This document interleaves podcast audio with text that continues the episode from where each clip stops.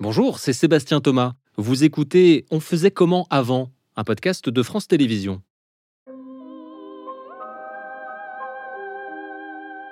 Aller chercher des champignons, respirer, courir. La forêt fascine, attire. On en recherche le calme, on aime à s'y perdre. On se désole quand on la voit brûler. On s'y promène le dimanche avec ou sans chien, avec ou sans vélo, avec ou sans famille. On s'y déconnecte d'un monde pour se connecter à un autre, plus calme, plus ancien, plus imaginaire. Sous les arbres, c'est un paysage immuable, l'impression de repère éternel, d'un retour aux racines. La forêt, selon l'ONF, c'est 31% du territoire métropolitain. C'est beaucoup. C'est même plus qu'avant, on va le voir. Tiens, d'ailleurs avant, elle représentait quoi la forêt pour nos ancêtres? Est-ce qu'on peut seulement parler d'ailleurs de la forêt tant elles sont multiples? Une chose en tout cas les rassemble, c'est l'usage qu'on en fait. Pourvoyeuse de bois, de gibier, de plantes médicinales, exploitée, protégée, braconnée, la forêt, contournée ou traversée, fait partie de notre horizon depuis l'éternité. Explorons dans cet épisode 10 siècles d'histoire des forêts françaises grâce à notre invité Lionel Germain qui s'est intéressé de près au sujet. Docteur en histoire médiévale, il travaille actuellement à l'Université de Lille et participe au collectif Actuel Moyen Âge où il a notamment écrit un article sur la forêt. On faisait comment avant? Un podcast de France Télévisions, réalisation Laetitia Harper. Bonjour Lionel Germain. Bonjour. Sujet touffu aujourd'hui, à l'image des forêts dont on peut commencer par rappeler, je le disais d'un mot, qu'en fait elles sont beaucoup plus nombreuses maintenant qu'avant. C'est ça. Euh, c'est vrai que c'est euh, contre-intuitif parce que dans, oui, on se dit que euh, au Moyen Âge forcément il y en avait partout des forêts. Oui, bien sûr. Bah, en plus c'est nourri aussi par toute une culture populaire. On peut penser aux visiteurs, on pense à Camelot. Enfin voilà, on a tout un petit peu un imaginaire comme ça d'un Moyen Âge assez sombre avec des forêts épaisses, impénétrables. et en réalité, effectivement, comme vous le disiez, à la fin du Moyen Âge, les forêts sont moins nombreuses qu'aujourd'hui. Alors c'est difficile d'établir un chiffre exact comme on peut le faire aujourd'hui. Donc aujourd'hui, on dit c'est 31% du territoire métropolitain. mais avec toutes les données qu'on a actuellement, on pense qu'à la fin du Moyen Âge, disons au début du XIVe siècle, c'est à peu près 25%. Donc c'est pas beaucoup moins, mais malgré tout, c'est moins qu'aujourd'hui. Alors, je vais vous demander un exercice qui est compliqué. Euh, est-ce qu'on pourrait essayer de se transporter comme ça, par exemple, au 5e, au 5e 6e siècle, et que vous nous décriviez, ça ressemblait à quoi la forêt? Euh, oui, on peut essayer. Euh, alors, il se trouve que c'est quelque chose qu'on connaît beaucoup mieux maintenant. En fait, il y a une quarantaine d'années, ça aurait été impossible, ou quasiment impossible, de répondre à cette question, ou alors on essayait de faire des suppositions, mais qui n'étaient pas très euh, satisfaisantes. or, depuis une trentaine ou une quarantaine d'années, on va dire, il y a des progrès absolument considérables qui ont été faits, notamment dans l'archéologie, l'archéologie de l'habitat rural, l'archéologie de l'environnement aussi, du, donc du paléo-environnement. donc, on mesure la montée des lacs ou la redescente des lacs, des glaciers. on cherche tous les pollens fossiles ou d'autres végétaux fossilisés, euh, l'alimentation, on gratte le sol pour voir à quoi ressemblait l'habitat rural, etc. Euh, donc il y a tout un tas de données archéologiques maintenant qui permettent d'approcher de plus près ces forêts. Alors au début du Moyen Âge, c'est à peu près 50% de la surface euh, de la France actuelle. Donc c'est pas non plus de la forêt euh, dense à perte de vue, hein, malgré tout. Euh, c'est beaucoup plus que maintenant, mais c'est pas c'est pas 90% de forêt. c'est 50% de forêt, tout simplement parce que les sociétés médiévales elles-mêmes héritent en fait de sociétés plus anciennes qui ont elles-mêmes exploité les forêts. Hein, donc, et donc en gros, qu'est-ce que c'est que cette France du début du Moyen Âge? C'est une France qui est, on l'a dit, peu peuplée, donc à peu près 5 millions d'individus pour le territoire actuel, mais c'est une population qui est qui est extrêmement extrêmement peu concentré. C'est pas du tout comme aujourd'hui. C'est pas des quelques très grandes villes et puis ensuite euh, une, densité de population assez faible. Euh, le Moyen Âge, c'est tout l'inverse en fait. Les grandes villes sont rares, elles sont relativement peu peuplées. Euh, la réalité du paysage, c'est en fait un, tissu très très dense de petits villages, de hameaux, de bourgs. Je serais un petit peu dépaysé quand même. Du coup, si je me téléporte. Ah oui, vous seriez, vous seriez très dépaysé. Mais vous seriez sans doute aussi étonné de voir que la forêt, c'est pas non plus euh, voilà, une, forêt impénétrable à perte de vue. En fait, la forêt, euh, elle sert au quotidien. Oui, elle sert, euh, elle sert à beaucoup de choses. Elle est complètement centrale dans l'économie quotidienne. la forêt, c'est d'abord le bois qu'on va couper, qu'on exploite, qu'on récupère pour le chauffage, le chauffage au sens large. Hein. c'est la grande énergie thermique en fait médiévale. Hein. Le bois, il y a trois grandes énergies. Il y a deux énergies mécaniques qui sont l'animal au sens large, donc le bras, les bras des humains et les animaux qui tirent. Euh, il y a l'énergie euh, hydraulique, euh, avec les, moulins, les, fleuves, les, rivières. les moulins à eau. Et la grande énergie thermique médiévale, c'est le bois qu'on brûle, soit le bois, soit le charbon de bois, qui sert à chauffer la maison, qui sert à faire la cuisine, qui sert à chauffer les forges, qui sert à faire la chaux. Voilà, c'est l'énergie thermique. Donc on utilise beaucoup de bois pour ça, et on utilise aussi beaucoup de bois pour la construction. Hein. C'est une construction qui utilise énormément de bois. est exclusivement en bois et pas, pas forcément en pierre. Du Alors il est très rarement, disons, hmm. pour schématiser, au début du Moyen Âge, il est très rarement en pierre, il est beaucoup en bois, et plus on tend vers la fin du Moyen Âge, plus la pierre devient présente, mais le bois reste quand même très largement majoritaire. Et en fait, même dans la construction en pierre, la charpente est en oui. bois, les sols sont en bois généralement. Euh, voilà, donc il faut de toute façon énormément de bois pour la construction. Donc ça, c'est la première ressource de la forêt. Et il y a aussi tout un tas d'autres ressources. Les On- champignons. Les champignons, et on va c'est cueillir. vrai on cueille. euh, ouais. On allait déjà aux champignons. Ah oui, on allait déjà aux champignons. On va cueillir des champignons, on va cueillir des baies, des fruits, des, euh, tous les petits fruits qu'on trouve dans, dans la forêt. On, on cueille aussi des racines, des bulbes. Alors des choses qui ont un petit peu disparu de notre alimentation aujourd'hui, mais qui étaient plus présentes dans l'alimentation médiévale. C'est euh, des bulbes, des racines, tout un tas de petites plantes comme ça, C'était un garde-manger en fait. comestibles. Ouais, c'est ça. C'est un garde-manger. On y chasse aussi. Alors là, il faut distinguer la chasse aristocratique, qui est plutôt une chasse prestigieuse, euh, comme le cerf par exemple, qui est chassé par les par les, aristocrates, les, par les nobles, et euh, une chasse plutôt roturière, paysanne, comme le castor par exemple. On chassait beaucoup le castor dans l'est de la France, euh, qu'on consommait bah, comme de la viande, quoi, qui était considérée comme une viande d'un peu de mauvaise qualité, pas très intéressante pour les pour les élites, mais qui était chassée par les roturiers. Euh, donc à la chasse aussi, Euh, on peut penser aussi aux ruches d'abeilles par exemple pour le miel, Enfin, il y a tout un tas de ressources comme ça qu'on va chercher dans la forêt, et aussi une autre fonction qui est peut-être moins connue, euh, mais qui est, qui est une réalité extrêmement importante du Moyen Âge, c'est d'emmener paître le bétail dans la forêt. Ah oui. Parce qu'on emmène alors les, les- les bovins paître surtout dans, dans des prés, mais les porcs et les moutons typiquement on les emmène beaucoup paître dans la forêt parce que les porcs ils mangent énormément de, de glands. Euh, qui tombent des chênes euh, et les moutons euh, grignotent un petit peu toutes les feuilles qu'ils trouvent dans la forêt. C'est extrêmement nutritif pour eux ça ils s'en sont rendus compte assez rapidement. Donc en fait quand on va dans la forêt on trouve voilà beaucoup de paysans qui emmènent paître du bétail beaucoup de porcs beaucoup de moutons qui, qui mangent eux aussi finalement dans la forêt. Et du coup, on doit croiser des loups aussi. On croise aussi des loups. Alors en fait, les loups, ils sont. euh, Il y a une peur du loup, effectivement. Euh, même si le danger réel, manifestement, n'était pas si important que ça. Mais c'est vrai que dans la forêt, il y a des animaux sauvages dont on peut craindre. Alors on craint le loup, on craint l'ours. Alors c'est beaucoup plus rare quand même. On peut craindre le renard aussi, qui s'en prend surtout au petit bétail, peut s'en prendre aux poules qui sont en lisière des forêts. Des choses comme ça. Euh, et il y a le loup, effectivement, qu'on craint. Euh, alors c'est une crainte qui est fondée sur euh, une réalité, parce que le loup s'en prend au bétail, euh, il s'en prend aux moutons, on craint, on craint ça malgré tout. Plus rarement, il s'en prend aux hommes. Alors c'est quand même manifestement très rare, euh, mais il y a eu des cas, par exemple en Île-de-France, à la fin du XIVe siècle, on a des récits comme ça, divers, qui sont particulièrement rudes. Euh, les loups sont affamés, ils commencent à sortir des bois, ils mettent un petit peu en danger euh, éventuellement les populations, mais ça a l'air quand même assez, assez rare. Et donc en fait, cette peur du loup, euh, il y a une part d'irrationnel là-dedans, c'est que le loup, dans la culture chrétienne, euh, c'est particulièrement négatif. Dans la Bible, en fait, le loup, c'est une figure qui est particulièrement négative. Donc on a une peur du loup qui est en partie irrationnelle, est fondée sur une réalité, mais aussi irrationnelle, parce que dans la culture chrétienne, c'est, on en a peur. Quoi. C'est, c'est On, reviendra négatif. sur cet aspect parce que la forêt, elle convoque aussi tout l'imaginaire, la mythologie, euh, les légendes, et ça c'est important. On va y revenir euh, plus tard. Mais moi, je me fais une réflexion. Euh, c'est que, vu comment on l'utilise, la forêt, on la grignote et on comprend mieux pourquoi, en fait, euh, elle finit par diminuer. Je vais, je vais vous lire euh, alors un texte, bon, bah, vous, vous le connaissez par cœur, mais pour nos auditeurs, euh, c'est un extrait d'une célèbre ordonnance. Écoutez.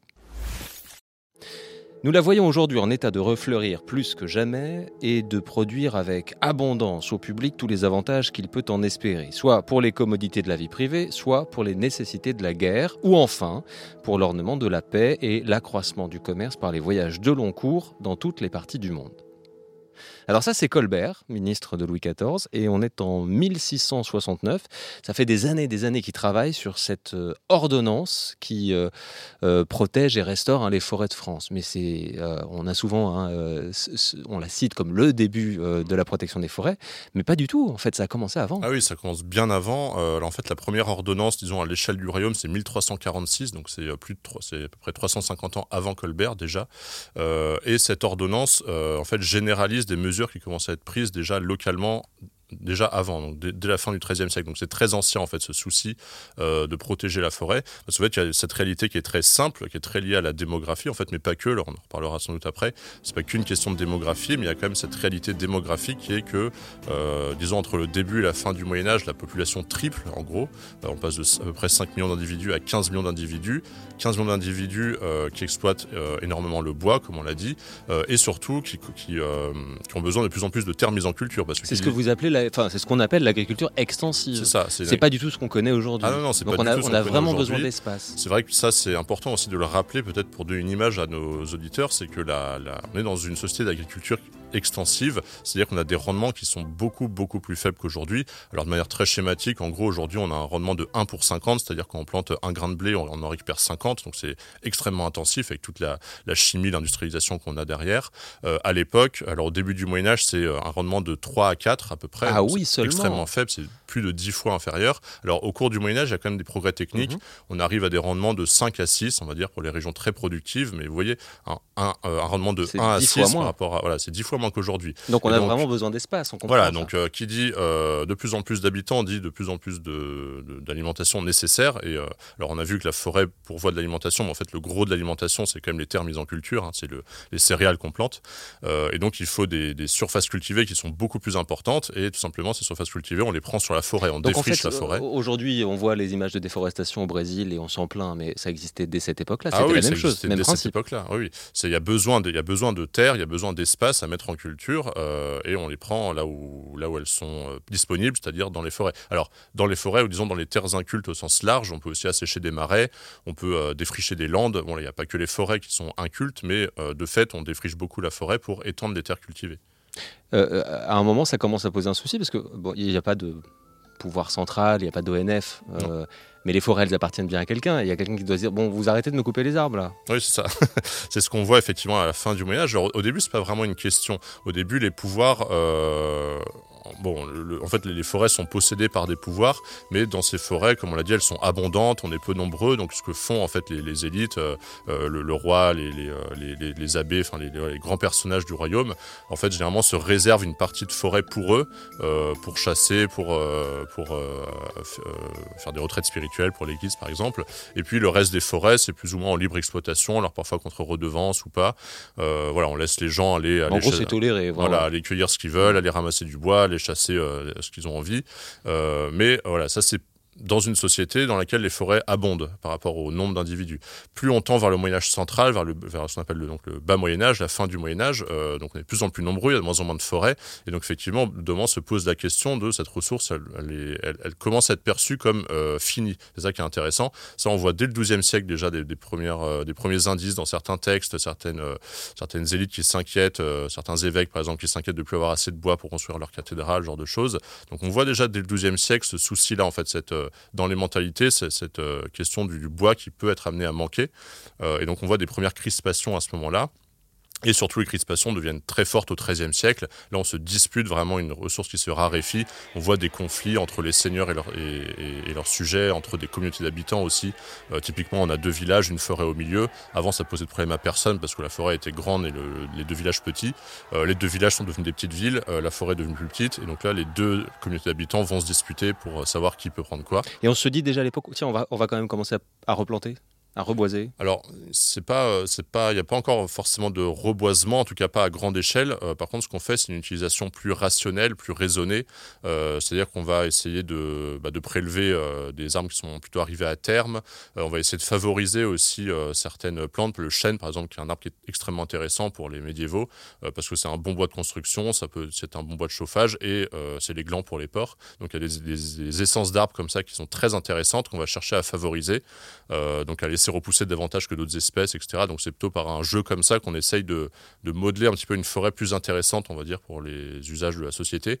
Euh, mais c'est pas encore des grandes opérations de reboisement et de sélection comme on peut avoir à l'époque moderne. Et est-ce qu'il y a aussi euh, euh, l'idée de se dire je vais faire pousser telle essence? Alors vous évoquez le chêne, mais j'imagine qu'il y en a d'autres, parce que ça va me servir dans la construction alors des cathédrales, puisqu'on est en plein dans ce monde-là et qu'on l'a vu avec l'incendie de Notre-Dame, bah, il en faut du bois et du ah bois euh, particulier. Oui, du, effectivement. Parce qu'en plus, là, c'est la question donc, des, grandes constructions, parce qu'en réalité, euh, pour construire des maisons, par exemple, on n'a pas besoin de, gros morceaux de bois. En fait, on prend plein de petits morceaux de bois et puis on assemble tout ça. Euh, mais effectivement, pour faire une charpente de cathédrale, typiquement, il faut quand même des, gros arbres. et donc, ils viennent à manquer, ces gros arbres, parce qu'en fait, le, régime d'exploitation majoritaire, c'est le taillis. Et donc, en fait, la forêt médiévale est assez basse. Ça, ça, peut être un peu contre-intuitif. Mais en réalité, il faut imaginer la forêt médiévale qui, est très, qui est très basse dans ensemble. ça, c'est ça un taillis C'est ça, ouais. C'est le taillis, Mm. c'est en fait quand on coupe au niveau de la souche et ensuite la souche se régénère, donc ça fait des rejets de souche. Euh, on n'a pas les grands troncs voilà, qui c'est pas de la futaie, c'est surtout du taillis. Euh, et donc on a globalement des forêts qui sont, euh, qui sont assez peu épaisses, qui sont assez basses, avec un sous-bois très développé, en particulier près des, des poches de population. Après, effectivement, dans les massifs montagneux plus, plus inaccessibles, ça ressemble plus à une forêt euh, actuelle, on va dire. Euh, mais la forêt globalement est plus basse, et donc on a, on a, on a aussi en- une raréfaction en particulier du gros bois de construction. Euh, Et puis après, il va falloir. On par- on parle des cathédrales, mais après, il y aura un petit peu plus tard, il y aura les bateaux. Ah oui, il y aura Euh, les bateaux. Bah, déjà, dès le. Bon, les bateaux, de toute façon, on les utilise dès le début du Moyen-Âge, mais de plus en plus, effectivement, à la fin du Moyen-Âge et surtout ensuite au début de l'époque moderne, quand on se lance dans des grandes explorations, il faut des- des- une flotte euh, très importante. Donc là, effectivement, il y a besoin de beaucoup de bois aussi pour. À votre avis, elle a été vraiment en danger, cette forêt, à la fin du Moyen-Âge, la forêt en France? Ah, je pense qu'au début du XIVe siècle, elle a été réellement en danger. On a, quand même beaucoup de, sources qui l'attestent et, euh, on voit vraiment qu'il y, a un- gros problème quand même de disponibilité en bois.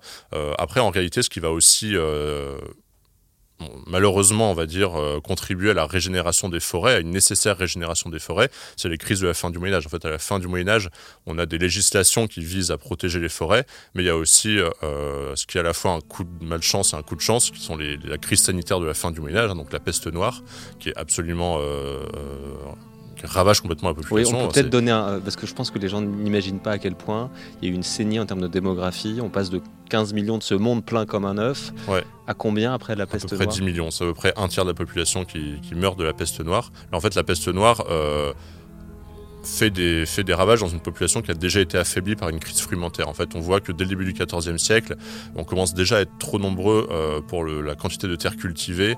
Euh, L'alimentation devient, devient moins abondante, moins bonne, etc. Donc les corps s'affaiblissent et la peste noire arrive euh, du coup dans les années 1340.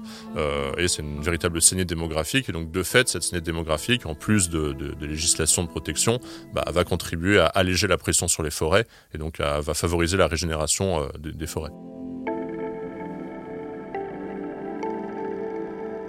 Alors je vous propose à présent de partir dans les sentiers un petit peu euh, imaginaires, légendaires de, la forêt, parce que forcément, et je suis persuadé que c'est le cas chez nos auditeurs en nous entendant, on se projette, on se rappelle des souvenirs d'enfance, de promenade en forêt, on se rappelle aussi euh, de la peur peut-être qu'on a pu euh, avoir.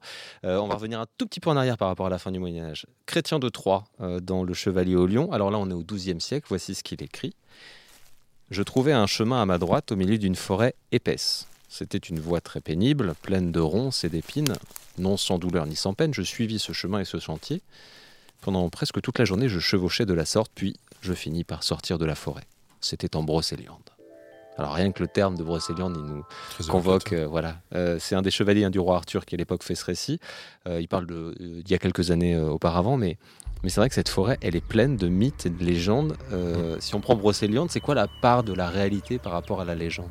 Alors la part de la de, réalité. Alors bon, pour, pour resituer un petit peu les, choses, en fait, donc comme vous l'avez dit, ce, récit date du XIIe siècle et en fait, ce récit il correspond au moment de la de l'affirmation d'une nouvelle élite, qui est l'élite seigneuriale. Euh, et cette élite seigneuriale, euh, ce qui fait la légitimité, enfin le gros de la légitimité, on va dire, de cette euh, de cette nouvelle aristocratie seigneuriale, c'est l'exercice de la violence, la violence légitime et exclusive, c'est-à-dire il y a que eux qui ont le droit d'exercer la violence, c'est une violence légitime pour rendre justice, faire la guerre, Un jeune aristocrate, pour s'entraîner à la violence, il va aller chasser. Euh, et donc la forêt sert aussi à ça, et c'est vraiment à ce moment-là que les élites cherchent à interdire la chasse aux roturiers, du coup, parce que la chasse, désormais, a une fonction symbolique euh, beaucoup plus forte. C'était déjà le cas avant, mais là, ça se renforce considérablement. Euh, et donc c'est un, une activité aristocratique par excellence, la chasse, et ça sert à la fois à s'entraîner à la violence, à l'exercer concrètement, et à démontrer aussi, à démontrer cette, euh, cette, euh, cette capacité de l'aristocratie à exercer la violence sur la nature, en l'occurrence ici, dans la chasse. Et du coup, euh, c'est pas un hasard si c'est aussi à cette époque-là qu'on voit euh, surgir une, une littérature chevaleresque dont fait partie la, la légende du roi Arthur. hein. effectivement, c'est euh, fin 11e, 12e siècle. Euh, et du coup, dans cette littérature chevaleresque, on va créer des mythes de la forêt pour euh, rendre la forêt, euh, enfin pour faire de la forêt un milieu euh, plus sauvage, plus dangereux et à la fois plus merveilleux, parce que la forêt doit être un lieu en fait d'aventure Un et d'exploit chevaleresque. finalement. Un petit peu. euh, un- un- euh, En tout cas, c'est un périmètre qu'on ne doit pas franchir comme ça de manière tout à fait anodine, plus maintenant. Non, c'est ça. Et en fait, là, on, voit euh, bah, une, forme de rupture avec le réel, parce qu'en fait, ce qu'on a vu du coup jusqu'ici, c'est que la forêt, euh, mis à part euh, les massifs forestiers les plus reculés en haute montagne, par exemple, ou les, forêts qui ont été mises en défense par l'aristocratie, en réalité, la forêt médiévale, c'est un espace qui est quand même assez ouvert, qui est très largement fréquenté. On, y croise des paysans qui ramassent tout un tas de trucs, on y croise des, gens qui chassent, on peut y croiser des ermites, on y croise des marchands qui en voyage, etc. Donc la forêt médiévale, c'est quand même une forêt qui est très fréquentée. Alors c'est il y a des ermites. il y a des ermites aussi, ouais, dans la forêt, euh, qui sont des moines hein, généralement qui, recherchent dans la forêt euh, euh, bah, l'isolement idéal, hein, parce que l'idéal monastique, c'est l'isolement du monde. Alors on va rechercher dans la forêt cet isolement qui en réalité du coup est quand même assez relatif parfois. mais voilà, tout ça pour dire que la, du coup la, la réalité de la forêt médiévale, c'est quand même un espace qui est finalement assez ouvert, assez fréquenté, qui n'est pas si dangereux que ça. Mais du coup, voilà, pour mettre en, valeur.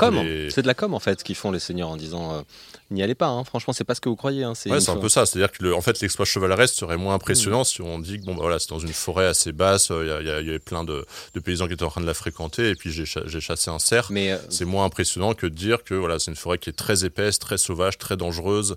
Euh, ça, ça met en exergue l'exploit guerrier du coup. C'est pour ça que ça, nous est parvenu encore aujourd'hui. C'est pour ça que je mets au défi n'importe quel auditeur de passer une nuit en forêt. Je suis pas sûr qu'il y ait beaucoup de candidats. Moi personnellement, je m'y. Ah non, non plus. Voilà, on est d'accord. Euh, alors qu'à l'époque, c'était, j'imagine, peut-être un petit peu plus. Euh, bon, enfin, pas, pas, un exploit en soi. Euh, cette peur qu'on a presque atavique de la forêt, elle nous vient de là, à votre avis? Bah, Je pense qu'elle est. alors quand je dis peur, non, mais euh, vous voyez ce que je veux dire, un petit bah, peu je, je, pense que les, déjà les forêts sont moins fréquentées aujourd'hui qu'à l'époque, de fait. Euh, donc euh, ça les rend. Ça, on a du mal à se rendre compte, mais vous le décrivez effectivement. Oui, bah, c'est difficile effectivement d'imaginer cette forêt. Ce serait peut-être presque un peu décevant en fait, je pense, si on pouvait se transporter au Moyen Âge et voir cette forêt qu'on imagine très dense, très sauvage, et qui aurait été une forêt assez basse, assez claire, avec qui ressemble à n'importe quel bois de la région de France un dimanche. Oui, et même probablement encore moins moins épaisse et puis vraiment fréquenté. On y croise du bétail, on y croise des paysans. Mais effectivement, euh, je pense que la, perception qu'on a de la forêt aujourd'hui tient en partie à ça. Et puis euh, euh, tout cet imaginaire en fait du Moyen Âge central a aussi été beaucoup repris au XIXe siècle dans le romantisme. Et je pense que on a aussi beaucoup hérité de ça, hein, du romantisme, de la forêt sauvage, une, terre un petit peu à, l'écart du monde, d'aventure, de mise en retrait, etc. toujours dans le registre des peurs, mais une peur qui est plus naturelle, c'est les, feux de forêt, les incendies. Ils sont tristement d'actualité en 2022, peut-être en 2023 aussi. Est-ce que euh, à l'époque euh, du Moyen Âge dont il est question aujourd'hui, est-ce qu'on a des sources d'incendies, de feux de forêt et de la manière de s'en prémunir ou de les éteindre? Alors oui, on a il y a des cas effectivement d'incendies. Alors en fait, les, grands incendies, disons de grande ampleur, euh, involontaires de feux de forêt, au Moyen Âge, on y est quand même très largement impuissant. Euh, il n'y a pas de Canadair, quoi. Hein. Il n'y a pas de Canadair, il n'y a pas de pompiers. Euh, bon, euh, on sait éteindre des feux. Disons, si c'est des, petits feux, on, les maîtrise, mais des, feux de grande ampleur, en fait, on y est impuissant. et comme toutes les catastrophes naturelles, donc comme toutes les inondations, des, choses comme ça, ou des hivers particulièrement difficiles, ou de, la pluie abondante, en fait, c'est lié à une forme de punition de nature divine, en fait. C'est on, associe ça à des mauvais comportements, donc il y a dû y avoir des, comportements qui étaient non conformes à la morale chrétienne, euh, et euh, en découle une punition de nature divine et un, grand feu de forêt en fait est interprété de cette manière-là. Euh, mais par contre, ce qui est peut-être intéressant à dire, c'est qu'il y a des feux de forêt qui sont recherchés. En fait, on pratique encore, euh, enfin, on fait des incendies, on incendie volontairement parfois des, des, pans de forêt, alors avec un certain contrôle, en faisant en sorte que ça déborde pas trop. Euh, soit pour pratiquer la culture sur brûlis, c'est quelque chose qui se fait encore beaucoup au Moyen Âge, en fait, hein, donc de brûler la forêt, parce que alors, on comprend pas ce qui se passe d'un point de vue chimique, évidemment, à l'époque, mais on se rend compte que une terre brûlée, en fait, est très fertile. Donc, on pratique la culture sur brûlis. Et puis, à cette époque des grands défrichements, là, où on a besoin d'espace pour mettre des terres en culture, bah, plutôt que d'y aller à la hache, euh, on brûle en fait. Hein, on peut brûler une, partie de la forêt pour euh, en faire des Vraiment ce qu'on voit au Brésil aujourd'hui en fait. Ouais, c'est ça, c'est exactement ça. Pour des raisons économiques. Tout ça nous amène euh, en guise de conclusion à, ce qu'on va vivre dans le futur, ce qu'on vit déjà aujourd'hui, c'est-à-dire que mmh. la forêt française, elle est soumise au réchauffement climatique et on la voit souffrir parce qu'elle manque d'eau, parce qu'elle est sujette aux incendies, et puis parce que surtout, euh, elle doit s'adapter en un temps record à une situation qu'elle n'a jamais connue. Est-ce que l'histoire nous enseigne euh, une leçon de, cette, euh, de, ce point de vue-là? Alors bah voilà, c'est en fait c'est une problématique qui est très nouvelle hein, dans l'histoire. Ce, cette, euh, disons le problème environnemental qu'on a aujourd'hui est assez inédit dans l'histoire. C'était pas un problème qui euh, qui s'est posé aux sociétés du passé, euh, comme on l'a dit en fait le, le, disons le problème entre guillemets environnemental de la forêt au Moyen Âge, c'est le, le, problème de la de, la disponibilité de ces ressources. Donc c'est un problème qui est assez nouveau. Alors du coup, est-ce que l'histoire nous enseigne quelque chose? Je sais pas si ça nous enseigne quelque chose, mais je trouve que ça interroge en tout cas sur les seuils, les seuils à partir duquel on réagit. Si on regarde euh, de fait ce qu'on trouve dans le passé, c'est quand même l'exemple d'une société qui a cherché à, résoudre un problème environnemental qui était euh, la disparition des forêts. Euh, mais ça, le problème a été résolu quand même sur un temps assez long, donc ça s'est pas fait rapidement. On, voit hein, qu'au XIIe siècle, on s'en préoccupe déjà, mais c'est en fait au XIIIe siècle qu'on commence vraiment à réagir. Et la première réaction, c'est pas encore la solution. C'est d'abord on se dispute pour, s'approprier une, ressource qui se raréfie. puis vient le temps des solutions politiques, disons, des, des, décisions euh, contraignantes pour euh, essayer de, favoriser le renouvellement des forêts. Mais on voit aussi que ces, ces, décisions mettent du temps quand même à se mettre en place. Hein. Ça s'étale sur une cinquantaine d'années entre les petites mesures locales et vraiment des mesures euh, à l'échelle du royaume. Et puis, derrière ces décisions, il y a aussi des enjeux quand même économiques. Hein. évidemment, il y a des intérêts derrière avec des pouvoirs seigneuriaux qui cherchent aussi, au-delà de, préserver la forêt, en fait, aussi à, à s'accaparer des ressources qui sont devenues, qui ont plus de valeur désormais. Donc voilà, moi je trouve que ça interroge là-dessus. En fait, je ne sais pas si on peut en tirer des leçons, mais je trouve que ça interroge sur euh, la manière dont une société, à partir de quel seuil critique en fait la société réagit, euh, quelle, est cette réaction et comment on fait pour résoudre le problème et surtout les rythmes de la de la manière, le, rythme de la, de la, mise en place de la solution, on va dire. Saura-t-on réagir en, quelques années euh, à quelque chose qu'il a euh, fallu plusieurs siècles pour régler? C'est un des grands euh, enjeux de, de, notre futur proche. Merci en tout cas beaucoup bah, à, vous, Lionel Germain. Dans la description de ce podcast, vous m'avez transmis une liste de, livres sur le sujet de, la, si la question des forêts vous, vous intéresse. On les ajoutera dans la, question, dans la section bibliographique. Et puis je ne peux que chaudement recommander le, collectif actuel Moyen Âge auquel euh, vous participez euh, avec d'autres et qui a pour objet voilà, d'essayer de, vulgariser cette période, ces dix siècles qui ne sont pas forcément les, les plus connus mais qui sont euh, riches, très très riches. Merci infiniment. Ah, merci à vous. Et à très bientôt.